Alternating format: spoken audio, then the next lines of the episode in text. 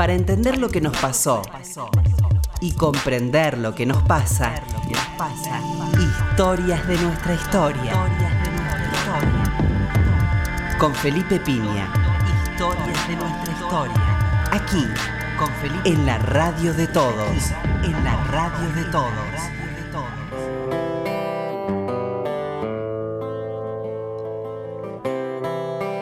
Hola, buenas noches, ¿cómo le va? Acá estamos nuevamente en Historia de Nuestra Historia. ¿Qué tal, Roberto? Hola, Felipe, buenas noches. Bueno, como siempre decimos, eh, madrugada del sábado, noche del viernes, eh, todos tranquilos, sin apuro. Todo lo que no hemos hecho hasta ahora a nivel trámites ya no se puede hacer.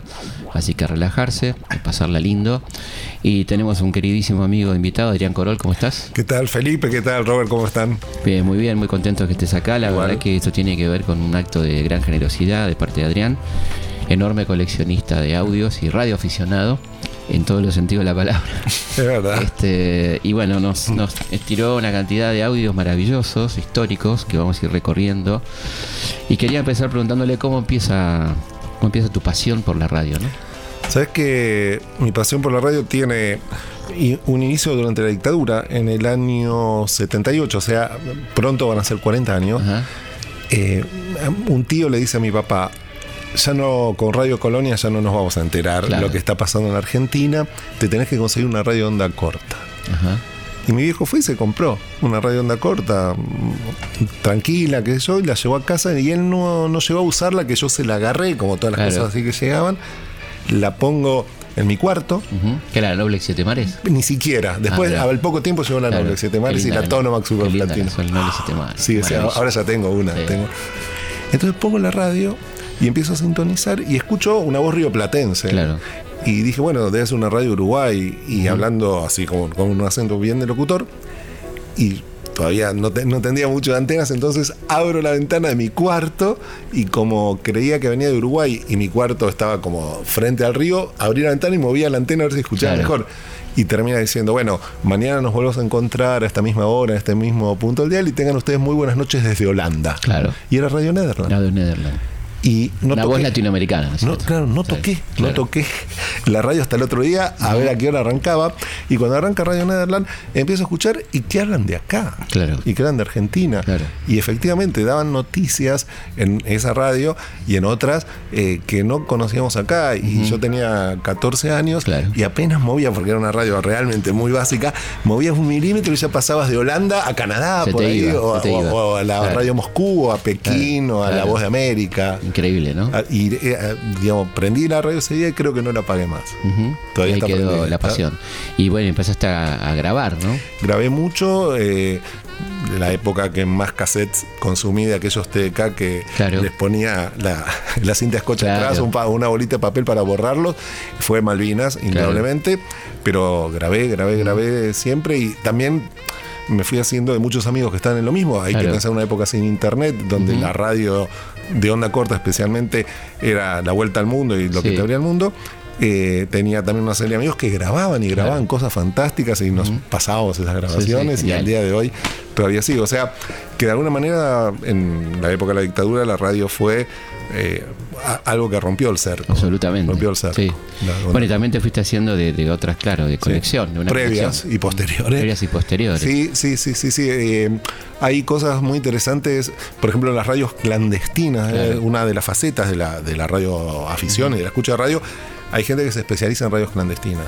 Y una de las radios madres, si se quiere, en la historia es la Pirenaica, eh, que en realidad se llamaba Radio España Independiente y que empezó a transmitir allá por el 41 desde la ex Unión Soviética y al poco tiempo pasó a transmitir desde Bucarest, unos años después en Rumania y hasta y ahí siguió transmitiendo. Vamos a escuchar la Pirenaica entonces, ¿eh? Vamos a escuchar un poquito de la Pirenaica, por donde supo hablar a veces este, la pasión aérea. ¿no? Claro que fue de alguna manera alma mater ¿eh? de esa Dolores y Barburí. Vamos a escuchar entonces la Pirenaica.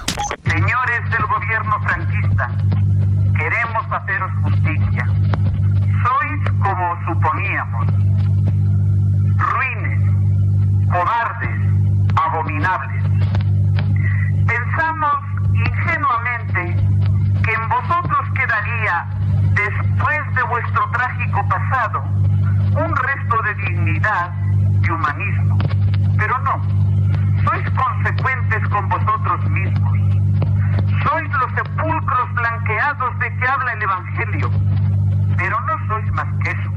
Estimados oyentes de la Pirenaica, permitirme, a manera de despedida, unas sencillas y sentidas palabras. Hace 36 años, por estos días precisamente, surgía en el éter una voz española e independiente, una voz que llevaba una luz de esperanza a la patria atormentada. No hace falta que os recuerde, tantos lo habéis padecido, que era la interminable noche franquista de los fusilamientos, de las torturas, de la iniquidad erigida en norma de gobierno.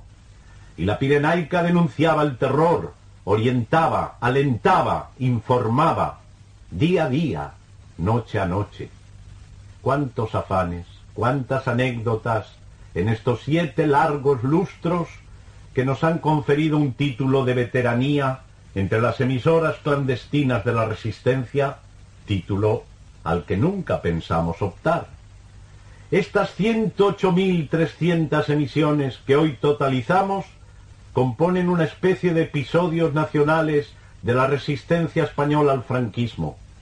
Nunca hemos ocultado nuestras señas de identidad comunistas. En todo momento hemos sido portavoces de la política nacional del Partido Comunista de España, propagandistas convencidos de la justeza de su línea, en esa página apasionante que se ha llamado Radio España Independiente, Estación Pirenaica. Al juicio de nuestro pueblo nos remitimos. Adiós amigos. Pedro Aldamiz os da un fuerte abrazo a través del éter. Bueno, también este hay un audio muy interesante que tiene que ver con la Revolución Cubana, ¿no? Es verdad, la, radio y la Revolución Cubana son muy buenas, eh, un buen maridaje, diría usted, Felipe, también. Sí, maridan bien, eh, maridan bien. Radio Rebelde. Radio Rebelde, fundada por Ernesto Guevara eh, durante la, Revolución y la, etapa de Sierra Maestra, los distintos frentes se comunicaban por radio, lo que después fue Radio Rebelde. Vos conocés la historia también de Massetti subiendo para las radios de acá, pero de alguna manera la radio fue un vehículo tanto de la revolución como lo sigue siendo hoy también de la contrarrevolución. ¿no? En, Cuba los Estados Unidos siguen teniendo radio y televisión Martí, pero eh, Alfa 66, todos los grupos contras han tenido y siguen teniendo eh, a la radio como una, como una arma eh, de propaganda hacia Cuba, pero Cuba allí eh, en etapas eh, revolucionarias. Radio Rebelde, indudablemente fundada por Che Guevara, es una, radio que sigue, por supuesto, existiendo y que tenemos algo para escuchar que siempre me llama la atención, que es un breve diálogo y, humorístico entre Camilo Cienfuegos y el Che Guevara. Perfecto, vamos a escucharlo entonces. vamos a ver si nos estamos entendiendo, dime si nos estamos entendiendo para seguir conversando. Te doy el cambio, Guevara. Atención, columna 2, columna 2, columna 2. Camilo, aquí está el Che. Camilo, aquí está el Che. Entendido perfectamente. Soy un gran locutor. Bueno, y, tenemos algo local, que es este algo que fue muy importante en la época de la llamada Revolución Libertadora, que fueron los radioaficionados este, que transmitían por fuera. Recordemos que había un cerco muy fuerte de los medios oficiales durante el peronismo y que esto querían, digamos, de una manera romper ese cerco y se comunicaban entre ellos también. Exactamente, además de la radio, ahí también juega un rol, la voz de la libertad, la voz de la libertad ese tipo de emisoras desde Puerto Belgrano y desde Córdoba, los dos lugares, y lo que ha quedado registrado son voces y comunicaciones de estaciones de radio aficionados que estaban apoyando a lo que se consideraban ellos insurgentes. claro. Eh, una voz muy interesante de radio aficionado con indicativos o licencias eh, truchos, digamos, puestos para estas comunicaciones. LBX. Claro, era LU y letra, pero de alguna manera. ¿Cómo era la calificación argentina? LU, ¿no? LU, eh, en realidad LU hasta LZ, o sea, LU, LB corta, LW. ¿Y qué significa LU? Son las dos letras que identifican al país. Por ejemplo, CX es Uruguay. Claro, CX. CE, claro, CE podría ser Chile. Claro. EA es España. Eh, Argentina tiene básicamente los radioaficionados, los aviones tienen la LB corta. Claro, LB corta. Los los radioaficionados tenemos la LU y algunos cuando se llenó ya la LU, la patente se acabó, la LW. Ah, LW, ahora es LW. Eh, en la provincia de Buenos Aires se usa la LW y después hay un número en la licencia y después tres letras. La primera de esas tres letras te indica cuál es la provincia. Ah, mira qué interesante, como las chapas de antes. Exactamente, exactamente. y vamos a escuchar radioaficionados de vaya a saber qué lugar, pero creo que hay alguno de Córdoba. Deben ser los gorilas, deben ser. Ahí vamos. HRPS Buenos Aires, Radio Insurgente, adelante. Aviones para Neuquén, subiendo aviones para Neuquén. Un Roger, por favor, adelante y deme su característica revolucionaria, adelante. Atención Córdoba, aquí, LUV avisa a esta frecuencia que Neuquén necesita aviones urgentes. Ayudó la estación amiga. Radio Splendid. Está llamando y pidiendo aviones, está llamando y pidiendo aviones. Aló, LUH, LUH. Aló, LUH, LUH. Necesito confirmación sobre lo que lo acabo de decir. ¿Qué era la voz de los Estados Unidos? No, la, la voz sigue siendo una referencia, ¿no? Pero sobre todo en la época de la Guerra Fría, la voz de América es justamente para. Eh, es la voz de los Estados Unidos de América, transmitiendo en más de 40 idiomas para todo el mundo como parte de una estrategia de todos los países, digamos, que participaron de la Guerra Fría eh, y hoy en otras guerras frías siguen teniendo sus aparatos de difusión internacionales en radio. Claro. O sea, hoy en día vos podés escuchar eh, Radio Friasia o las transmisiones que acaba de lanzar la BBC en coreano para Corea del Norte que en, durante la Guerra Fría eran para los países detrás de la cortina de hierro, Radio Free Europe, Radio Liberty y La Voz de América Básicamente, hay otras más. Radio Vaticano tiene todo un piso al día de hoy, el primer piso de Radio Vaticano, donde hay una serie de oficinas, cada oficina es un idioma distinto y en ese primer piso están todos los idiomas de atrás de la cortina. Búlgaro, eh, lituano, porque la transición y todo eso. Entonces, la voz de América, de alguna manera, ha liderado y sigue liderando lo que es la, la propaganda de los Estados Unidos en radio, básicamente, y en la época de la Guerra Fría, uno de los hitos de respuesta a Yuri Gagarin indudablemente fue el Apolo 11 y la BOA lo cubrió como, como, nunca. Vamos a escuchar, este, incluyendo las voces de Juan Carlos Rousselot y su hermano. Y su hermano, sí, señor. ¿Por qué esto? Porque hicieron ellos, fueron designados para la transmisión que hizo eh, Canal 11. y eh, era una especie de cadena continental. La Voz de América transmitió durante casi una semana interrumpidamente todo lo que tenía que ver con el Apolo 11. Claro hay dos eh, fuentes de este audio. Una es un disco que salió aquí en la Argentina, relatando el Apolo 11 con muy buena calidad de audio, y otra es un colega radioaficionado que durante toda esa semana grabó junto a su entonces novia en una cinta todo material y después se digitalizó. Fantástico. Bueno, vamos a escucharlo entonces. Misión Apolo 11. La historia de la humanidad se enriqueció un día de julio de 1969. Todos los habitantes de la Tierra se estremecieron porque un sueño de millones de años se hizo realidad. El hombre puso su pie en la luna. Y aquí comienza esa historia.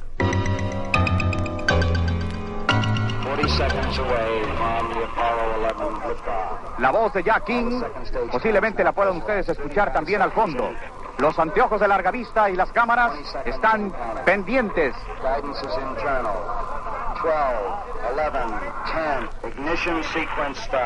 Comenzará ahora la secuencia automática. Y se encienden los motores. ¡Qué llamarada tan enorme! Es un gigante de acero despidiendo lenguas de fuego a lo ancho y a lo largo de la plataforma. Las nubes formadas al pie de la base se extienden a los lados como abriendo unas gigantescas manos dando paso a este momento histórico en que la luz cegadora de los motores del Saturno V iluminan el cielo y aunque está claro se ve aún más brillante y más hermoso. Es un verdadero monumento. Tendré que apagar mi voz. One Bravo. One Bravo is a abort control mode.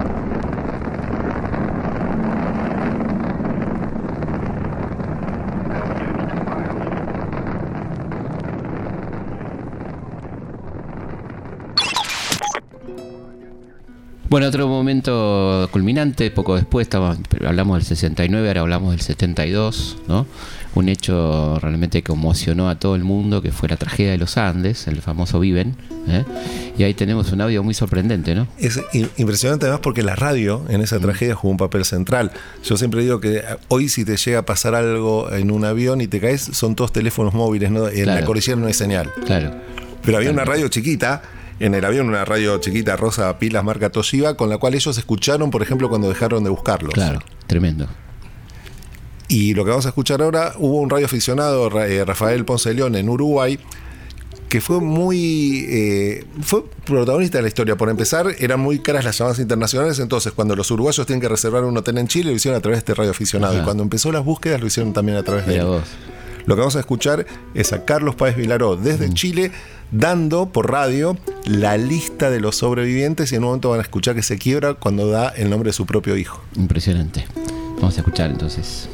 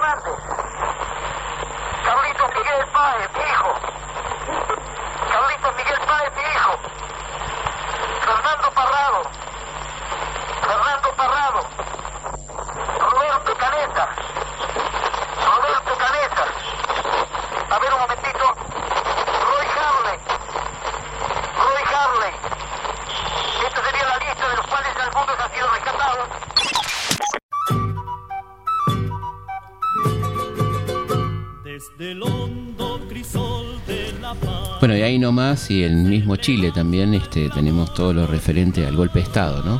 Sí. Acá hay una escucha del 11 de, septiembre y la historia de la grabación y rescate del último discurso de Allende, ¿no? ¿Cómo fue esta historia, no?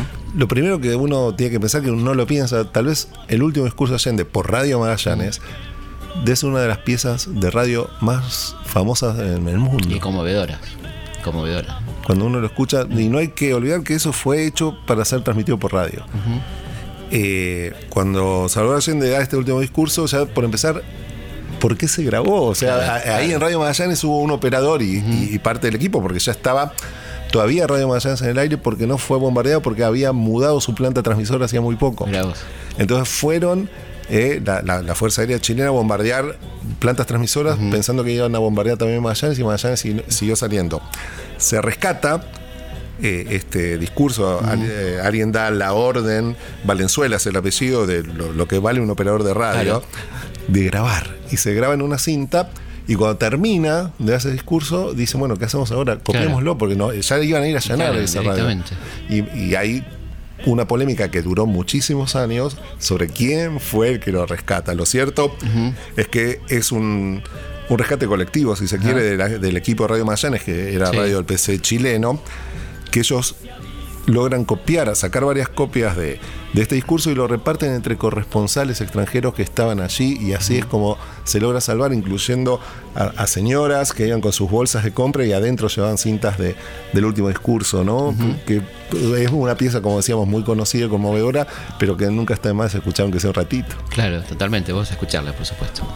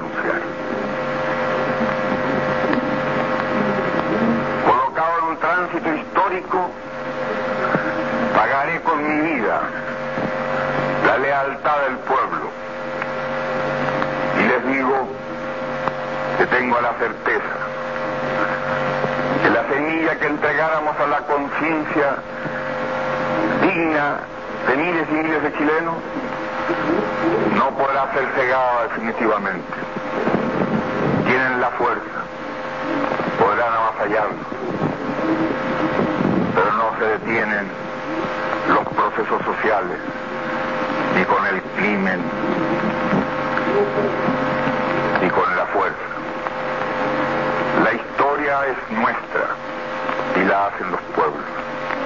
Trabajadores de mi patria, tengo fe en Chile su destino. Superará otros hombres este momento gris y amargo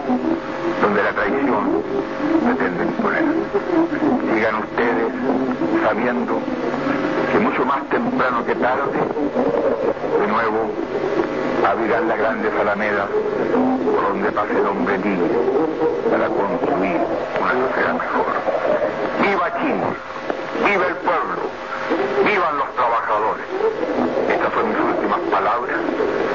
Tengo la certeza de que mi sacrificio no será en vano. Tengo la certeza de que por lo menos será una lección moral que castigará la felonía, la cobardía y la traición. Otra, otras escuchas famosísimas tienen que ver con el Pinochet, ¿no? Hablando del avión se cae y todo eso, que es tremendo. Ya la voz del tipo uno lo pone muy nervioso, ¿no? Es muy reconocible. Muy, repugnante. Sí, y además algo interesante. Mm. Eh, muchos conocimos el material en buena calidad gracias al trabajo que hizo Patricia Verdugo en el libro Interferencia Secreta, pero en Escucha Chile de Radio Moscú, eh, que es un, el programa hacia Chile que durante muchos años se hizo desde Radio Moscú con un gran éxito, una gran penetración, que empezó la misma noche del golpe. Se rescatan estas, también estas grabaciones y se conocen mucho antes que el CD que venía con el libro de, Verdugo. Eh, estas grabaciones que eh, fueron, eh, de alguna manera, llegaron rápidamente a la Unión Soviética gracias a, equipos cubanos que estaban en, Chile y en la embajada. Ahí estaba Max Marambio y, toda una, serie de personajes que tenían las comunicaciones, no, fueron ni radioaficionados ni nada, era gente que lo, sabía lo que estaba haciendo y lo rescataron y grabaron eso, que es un material extraordinario. Increíble. ¿Qué vamos a escuchar entonces ahora? Vamos a escuchar el momento que dice. Eh, eh, dentro de estas comunicaciones, entre otras cosas, que eh, Allende se suicidó y lo dicen en inglés como para despistar a posibles escuchas, como si uno no, no se va a dar cuenta de, de la clave. Claro, lo que están diciendo. Vamos a escuchar eso.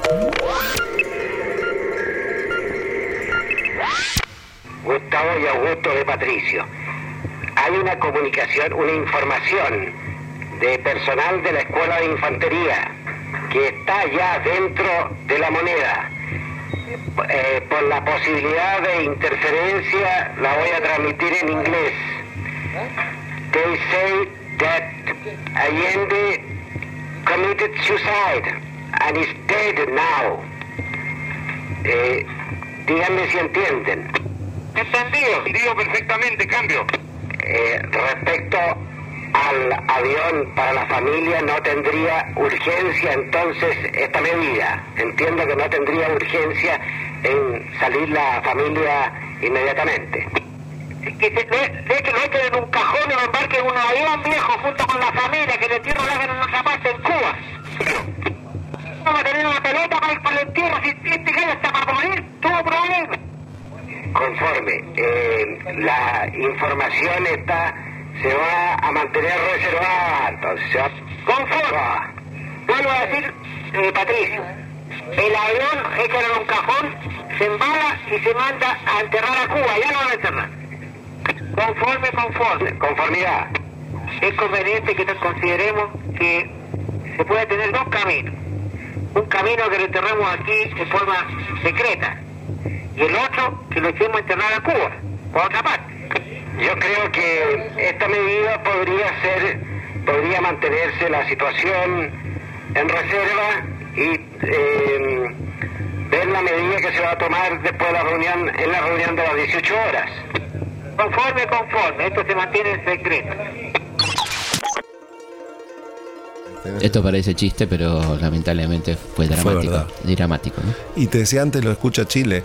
Escucha Chile, Radio Moscú tuvo una gran incidencia y hay un momento en el año 75 30 de abril, porque era antes del Día del, Trabajador, que llaman desde Escucha Chile de Radio Moscú a Ritoque, a, donde estaba prisionero Luis Corbalán, dirigente importante en, Chile, en la izquierda chilena, para avisarle para pedir que le avisen a los guardias que lo tenían prisionero que Corbalán había ganado el premio Lenin de la Paz. Tremendo. Esto fue, era creo Pensaban que, eso le podía ayudar en algo. No, y lo peor es que al, guardia con el cual habla, el, el periodista que es mm. Eduardo Labarca en Radio Moscú, el guardia nunca le dice, a Corbalán que ganó el premio Lenin de Paz, pero se enteró por Radio Moscú, porque Radio, eh, Radio Moscú pasaron la grabación con el diálogo con el guardia y, e informan esto y en las prisiones escuchaban, escucha Chile, eh, en Chile, y, ahí es donde se abrazan todos los ah, prisioneros y todo. Esto fue en el 75. Vamos a escucharlo. Escucha, Chile. Las noticias que la Junta esconde y prohíbe lo que ocurre dentro de Chile y la voz de la solidaridad del mundo. Escucha, Chile, un programa de Radio Moscú. Igual que tú, igual, igual que tú, igual, igual que tú, yo también escucho Radio Moscú. Santiago. ¿qué necesita? Señorita, yo necesito hablar con el campo de prisioneros de Ritoque campo de prisioneros de... De Ritoque. ¿Dónde queda? ¿Qué ciudad queda? Queda en la provincia de Valparaíso, cerca de Quintero. Ya, un momentito, ¿de dónde está llamando, señor?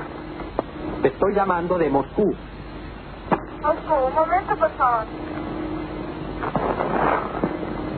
Llamando al campo. Muchas gracias. ¿Con quién desea hablar, señor? Con, con la persona que esté de guardia allí. Bueno, él está llamando desde Moscú. Ahí está el vigilante, por favor. Aló, retoque. Aló, no se oye. Señorita, entonces yo quisiera que usted haga de intermediario para transmitir el mensaje que yo tengo interés en hacer llegar allá. Sí, dígame, señor. Yo estoy llamando desde Moscú. Habla el periodista Eduardo Labarca de Radio Moscú y tenemos necesidad de comunicar a un prisionero que se encuentra allí, a Luis Corbalán, una noticia de gran importancia. Ya, pero déjeme decir eso mientras. dígame, señor. La noticia es la siguiente. En el día de hoy, él ha sido agraciado con... Del premio Lenin de la Paz. Y quisiéramos nosotros que se transmita al prisionero Luis Corbalán que se le ha asignado este premio en el día de hoy. A ver un momentito, por favor. Sí, quisiera, señorita, quisiera que usted me indique qué persona ha recibido el recado y si acaso hay posibilidades de que a él se lo transmitan. Ya, un momentito. Un momentito, ¿no, señor? ¿Aló? Ya, me dice que él le puede informar al señor Corbalán, que se lo va a decir, pero él no puede dar su nombre. ¿Cómo? Sí, ya, la persona lo escuchó ya. Bien, finalmente, señorita, ¿usted me puede indicar su nombre o identificación? No, no puedo, señor, no puedo. Muy bien, señorita. De todas maneras, yo le agradezco mucho la gentileza que usted ha tenido con Radio Moscú. Buenas tardes. Eh, tremendo, ¿no? Porque además de eso hubo toda una movida mundial sobre Corbalán. Y un documental, El corazón de Corbalán, eh, que tenía que ver con este tipo de cosas, eh, con, el premio Lenin y con el esfuerzo, ¿no? Y, es genial porque en aquel momento lo que dice Pinochet, la dictadura de Pinochet es que ellos liberan a Corbalán y todo a cambio que liberan a disidentes soviéticos y cubanos. Y Corbalán no quiso saber nada, o sea, de ninguna manera. Nosotros no, somos chantajistas. Claro, quedó ahí la cosa, ¿no? No somos chantajistas. Vamos a ir a una pausa. La Radio Nacional. Ahora volvemos dudas, sugerencias, comentarios. Comunicate con Historias de nuestra historia a través de nuestro mail. Comunicate con historias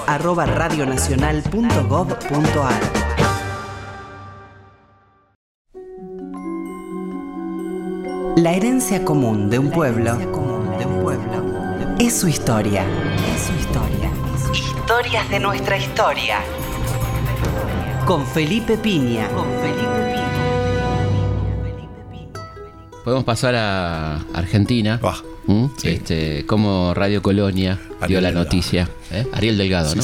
Nada más y nada menos que un héroe de la radio, sí, señor. ¿no? Sí, señor. Don Ariel Delgado con esa voz tan particular que le dio el sello a Radio Colonia, ¿no? y te voy a decir algo por ahí no tan conocido, también a Radio Sandino. Es muy interesante la historia de Ariel Delgado que en un momento trabajó fue una de las voces de Radio Sandino en la Revolución Nicaragüense. ¿Estuvo desde allá o lo hacía desde acá? Allá, allá.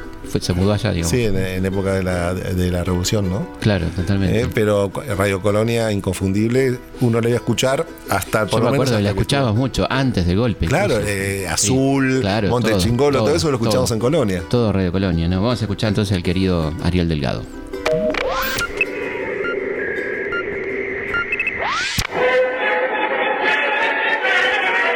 Tardes amigos. Eh, aquí las primeras informaciones para este boletín. Buenos Aires, una junta de comandantes asumió esta madrugada el poder en la Argentina. Tanques y tropas del ejército con pertrechos de guerra ocuparon el casco céntrico de la capital federal. Según trascendido, la expresidenta era conducida a la residencia del Metidor sobre la cordillera de los Andes en la patagónica provincia de Neuquén a 1700 kilómetros de Buenos Aires. Bueno, los compañeros en la cárcel le decían la cantora a la radio. Entonces, para decir que lo habían escuchado en algún lado, decían, puse la cantora y lo escuché en La Víbora.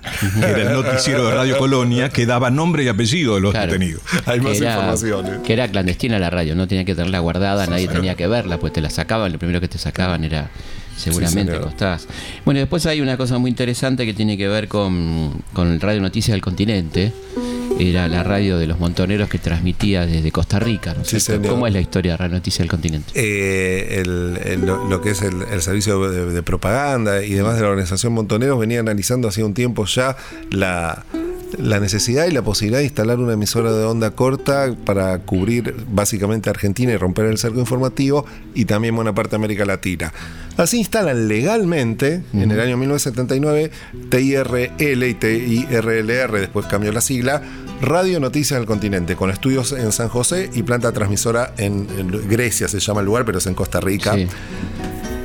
A ver, yo te lo cuento, ahí esto te lo puedo contar en primera persona, o sea, escuchando esa radio, ahí ya tenía las siete mares, y escucha, escuchabas una señal de intervalo que era la marcha pero O sea, por ahí uno en España o en otro lado no se da cuenta, era la marcha peronista tocada en guitarra por el hijo de Oscar Casco. Era el que tocaba la marcha, una versión de la marcha peronista en guitarra. Y los locutores tenían acento argentino.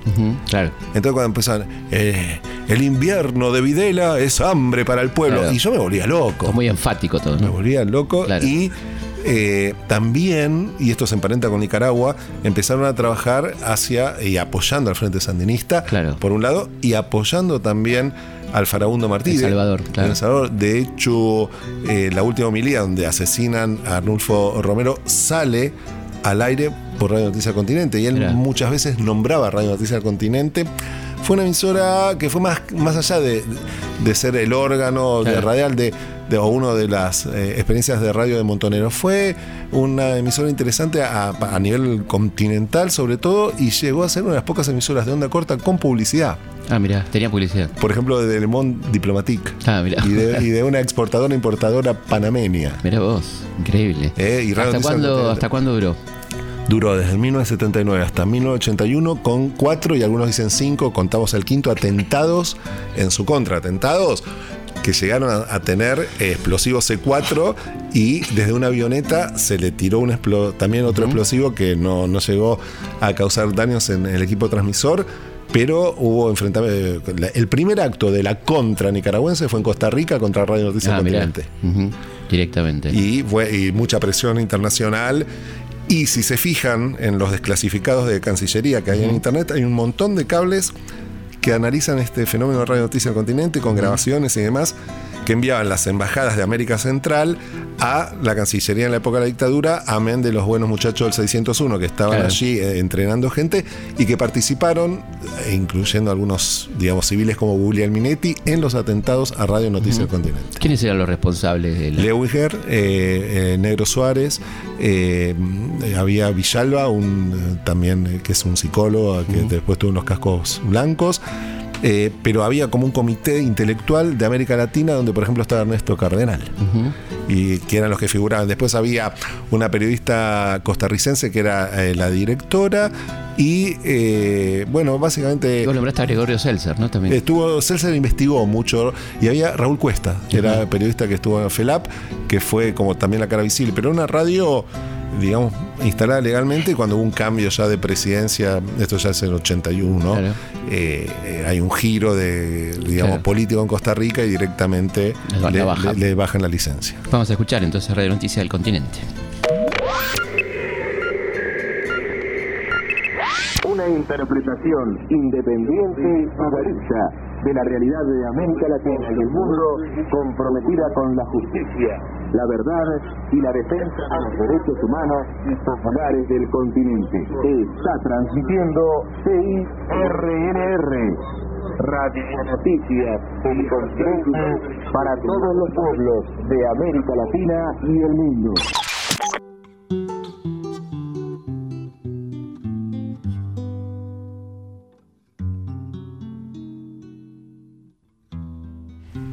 También este Montonero hacía interferencia de televisión, ¿no? Eh, Radio Liberación TV, fantástica esa experiencia, todas las historias, hasta en bicicletas, llevan los equipos portátiles con baterías que eh, se, enseñaban a armar. Era un sistema que era eso, interferir el audio de, de, las emisiones de televisión, sobre todo cuando había pelea de Monzón, partidos de Argentina, novelas de mucho rating. Algo que pasó también, eh, lo hizo el MIR en Chile, con el mismo nombre, Radio Liberación. Acá era Radio Liberación TV. Eh, y eh, es muy interesante la experiencia técnicamente porque se, había como un equipo dentro de la organización Montoneros que explicaban cómo armar los transmisiones muy sencillamente y te da todos los datos de cómo hay que hacer una transmisión y se difundían grabaciones generalmente cassettes. Y, bueno, fue un fenómeno muy interesante el de Radio Liberación TV porque de alguna manera complementaba aquello de Radio Noticias del Continente y, te aparecía en la tele cuando estabas viendo el partido o la pelea de Eran comunicados. Escuchamos un poquitito.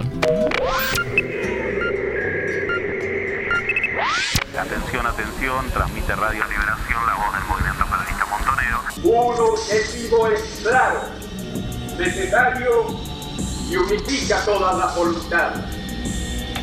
Abajo Martínez de Ojo. ¿Quiénes sino nuestros heroicos trabajadores, han sido los protagonistas masivos de la resistencia a esta nueva dictadura. La unidad que necesitamos para pasar a la contraofensiva es la unidad de todas las formas de lucha bajo una sola conducción estratégica que actúe como expresión política orgánica de la clase trabajadora. La unidad que necesitamos hoy es también la unidad de los paros y huelgas dispersos de nuestra resistencia. Es la coordinación de la resistencia sindical masiva. Es la organización y reconquista del poder sindical. Transmite Radio Liberación, voz del Partido Montonero. Compañeros del pueblo argentino reafirmemos una vez más las estrofas del himno nacional que enorgullece a este maravilloso pueblo. Aquí te clavaste un semáforo en el local. Coronados de gloria, vivamos Me parece que estás medio o juremos con gloria morir.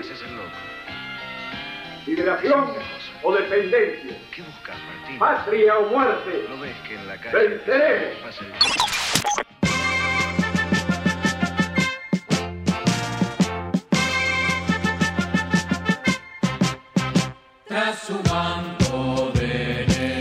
Pasamos a un momento muy importante que fue Malvinas, ¿no? La, guerra de, ondas, podemos decir, ¿no? Guerra de ondas. Lo primero que hay, cronológicamente, que está bueno escuchar es a Patrick Watts en la radio de Islas Malvinas el 2 de abril del 82 en la mañana. Está hablando en inglés, está contando el desembarco argentino y hay acá unos segundos donde se escucha que entran tropas argentinas al estudio le piden que lea un comunicado en inglés para la población y él dice claramente, hasta sin saber mucho inglés uno se va a dar cuenta que él va a leer el comunicado siempre y cuando le saquen el arma de la espalda. Vamos a escuchar entonces. Now, the, the situation, as you might hear, is that the radio station has now been um, taken over. Um, we have entire. Wait, wait a minute. Uh, we have everything uh, with three two tapes. Yes. Okay. For the information. Well, just a minute. If you take the gun out of my back, I'm going to transmit it to you. If you take the gun away. And I'm not speaking with the gun in my back. Bueno, ¿con qué seguimos de Malvinas? Para cerrar lo que escuchamos recién, una vez que se acaba la, la radio, la FIBS, por lo menos hasta después de la rendición, eh, LRA 60, Norman Powell, Ernesto Dalmau y Fernando Péndola son quienes se eh, encargan de poner radio. aire Radio Nacional Islas Malvinas. Así empezó la transmisión. A partir del día de la fecha, 2 de abril de 1982, inicia su transmisión LRA Radio Islas Malvinas para toda la República Argentina. Begins its transmission. LRA, Islas Malvinas Broadcasting Station, for the whole of the Argentine Republic. We shall listen now the Argentine National Anthem.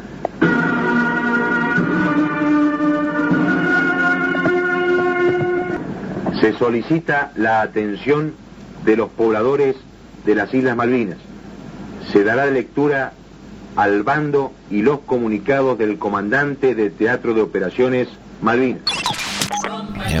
Impresionante, ¿no? Bueno, y, y había una guerra de, de ondas, decíamos, porque también estaba Liberty, ¿no? Estaba Liberty, Silvia Fernández Barrios, Enrique ¿Qué era Alejandro- Liberty exactamente? Liberty era una emisora de propaganda argentina tendiente a desmoralizar a las audiencias mundiales, pero básicamente a la audiencia en Inglaterra y a las tropas inglesas que no llegaron a, a escucharla tanto, pero sí tuvo una gran repercusión a nivel internacional, recortes de prensa. En el informe Rattenbach, si uno lee eh, los análisis que se hacen de Malvinas en la parte de acción psicológica, yo te diría que todo el informe Rattenbach, lo único que se puede rescatar como una experiencia interesante fue Liberty. Positiva. Eh, era la voz de Silvia Fernández Barrio, eh, quien tuvo como un coach, porque ella hablaba en inglés muy eh, americano y, y le enseñaron a hablar el británico. Un afamado humorista, era libretista, pero no me autorizan a decir el nombre al aire. Y eh, Enrique Alejandro Mancini, el director de esta experiencia, que fue muy interesante, por supuesto en inglés, con la música que llevaba Mancini, entre Ujú. ellos Yesterday era Claro. la cortina. Y Silvia Fernández Barrios, que eh, años después contó que efectivamente ella había sido quien grababa esa voz diariamente en uno de los estudios de la entonces radio municipal, la LS1, Ajá. hoy Radio Ciudad. La que está en el Teatro San Martín. Ahí mismo. Vamos a escuchar entonces. Dale. Liberty.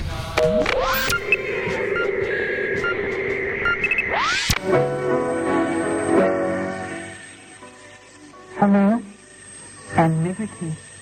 I have decided to show myself to the world from a place which is very far away from you and very close to us. Our Malvinas, Sandwich, and South Georgian Islands.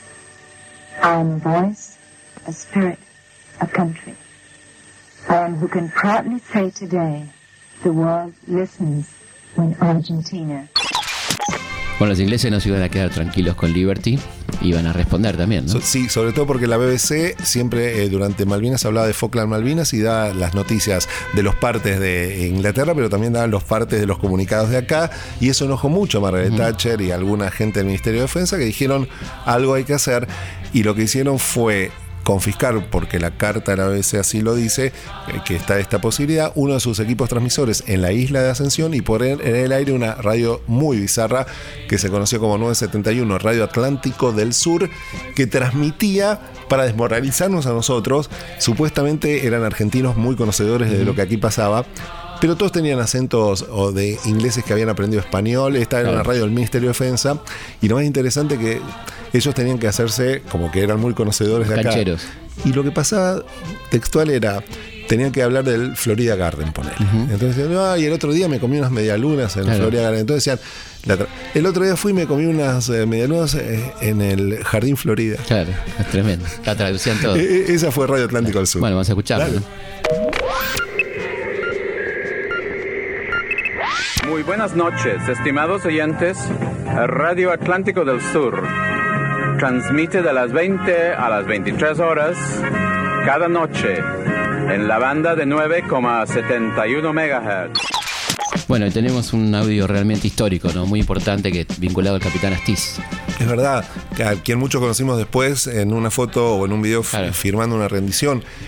Eh, hay, en esta grabación, esta es una grabación, la historia básicamente es la siguiente, un radioaficionado, los radioaficionados en el año 82 colaboraban desde las redes de radioaficionados por cualquier necesidad que, hubiera en las comunicaciones con Malvinas y demás. Sí. Una de estas colaboraciones era estar atentos en determinadas frecuencias el domingo 25 de abril que es el Georgias, la rendición de Georgias. En el Radio Club Argentino había unos chicos entonces escuchando y había un señor que dijo, bueno, voy a grabar en un grabador cinta todo lo que salía ahí. Y grabó todas las comunicaciones que hubo con eh, los lagartos que están en Georgias y esas cintas quedaron guardadas durante más de 30 años eh, en el Radio Club Argentino. Él pidió que no se diese a conocer hasta cierto tiempo después de su fallecimiento y así fue. Y este año se conocieron. Eh, y en esas grabaciones aparece algo muy interesante por dos cosas. Eh, todos decimos Astis no combatió y lo escuchamos y están los informes y todo. Acá lo, en el audio se escucha que no, que no combatió y, por qué y qué es lo que dice. Y lo otro rarísimo es que en las comunicaciones de guerra uno nunca da su apellido. Sin embargo, en lo que vamos a escuchar ahora, uno de los camaradas de Astiz no confía, se cree que no es Astiz el que habla y al que se hace llamar Rubio. Le dice, Rubio, decime, no, no sos el Rubio, le dice, decime tu apellido, Rubio. ¿Cómo? Le dice el otro, decime tu apellido. Y por, debe ser la primera vez en la historia de las comunicaciones de guerra que él dice Astiz, dos veces dice Astiz. Y después le pregunta si está listo para disparar a la naranja, que es una fragata, y él dice que está oscuro, que está lejos, da una serie de evasivas. Lo cierto es que no dispara. Hay un poco de ruido, son comunicaciones no de una radio poderosa, sino de comunicaciones internas militares. Escuchemos que es súper interesante.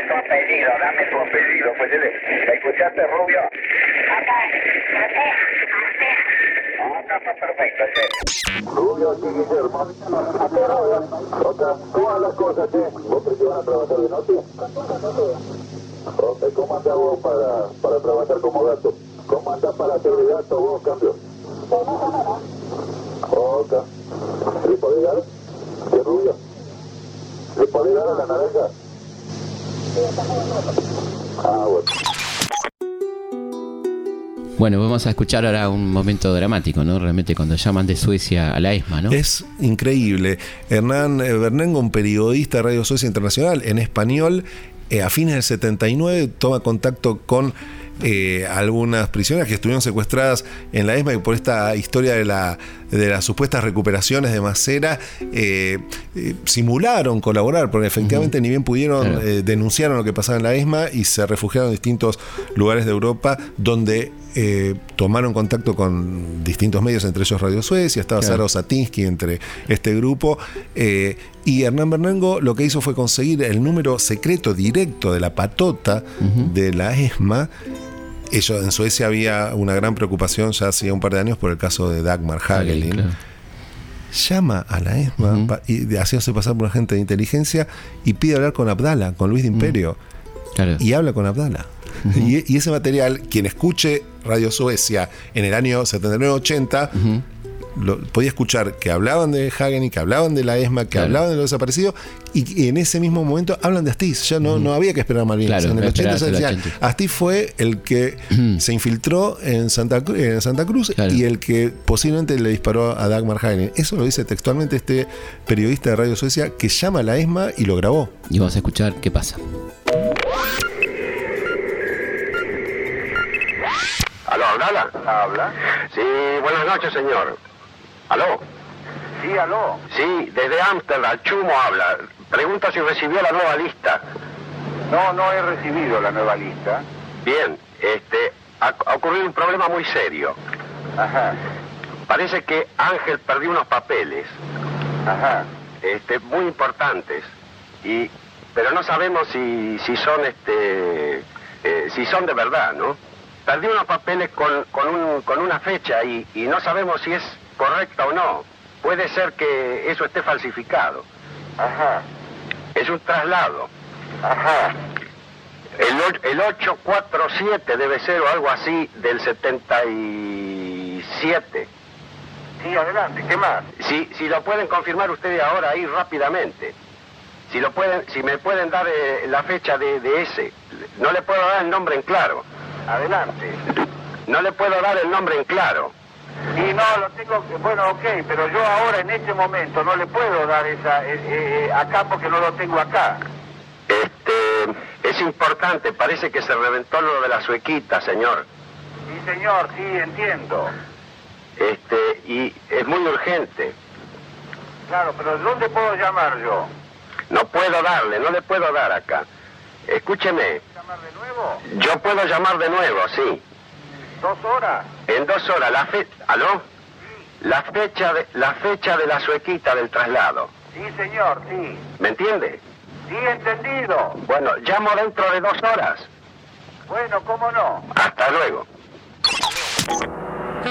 Bueno, queremos agradecer eh, infinitamente a Adrián Corol por estos audios. la verdad que uno sabe que son tesoritos que uno cuida mucho y agradece mucho tu generosidad de poder compartirlo realmente. Es que este es el lugar donde tiene que estar. Bueno, eh, muchísimas este gracias. tiene que estar. Y bueno, y nos alegra mucho que esté frente a RAE, ¿no? que es un lugar muy importante. Y contanos qué haces ahí.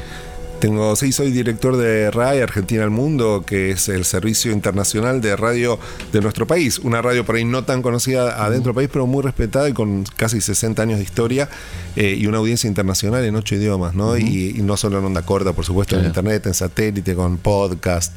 Lo cierto es que generamos contenidos eh, con historias y con noticias y con la mirada nuestra eh, que son recibidos y, y transmitidos todos los días a todo el mundo. Con, es una experiencia fantástica que tiene mucho que ver con lo que hemos compartido hoy. ¿En Argentina se puede escuchar? Sí, sí, sí, lo puedes escuchar. primero www.rae.com.ar y después en, ahí mismo vas a encontrar todas las frecuencias y horarios para los que todavía tengan la Noble Siete Mares o alguna radio un poco más. Pero por internet ningún problema. Por internet, eh, ningún problema. www.rae.com.ar y están las 24 horas al día disponibles los contenidos en los ocho idiomas eh, cuando quieras. Y nos contabas que están haciendo algunas producciones muy interesantes así que los invitamos a todos a, escucharla. Te esperamos también en RAE, Felipe. Cuando quiera, yo estoy con todo. Y Roberto puede venir, ¿eh? Por supuesto. Muchísimas gracias, Adrián. La verdad que muy generoso y espero que haya disfrutado este programa. Llegando a la una de la mañana, este, bueno, y creo que con medio los logramos despertar seguramente con todo esto. Así que no se desvelen, nos vemos, nos escuchamos la semana que viene aquí, como siempre, en Historia de nuestra historia. Hasta la próxima. Historias de nuestra historia. Conducción Felipe Piña. Coconducción, Roberto Martínez. Archivo, Mariano Faín. Edición, Martín Mesuti.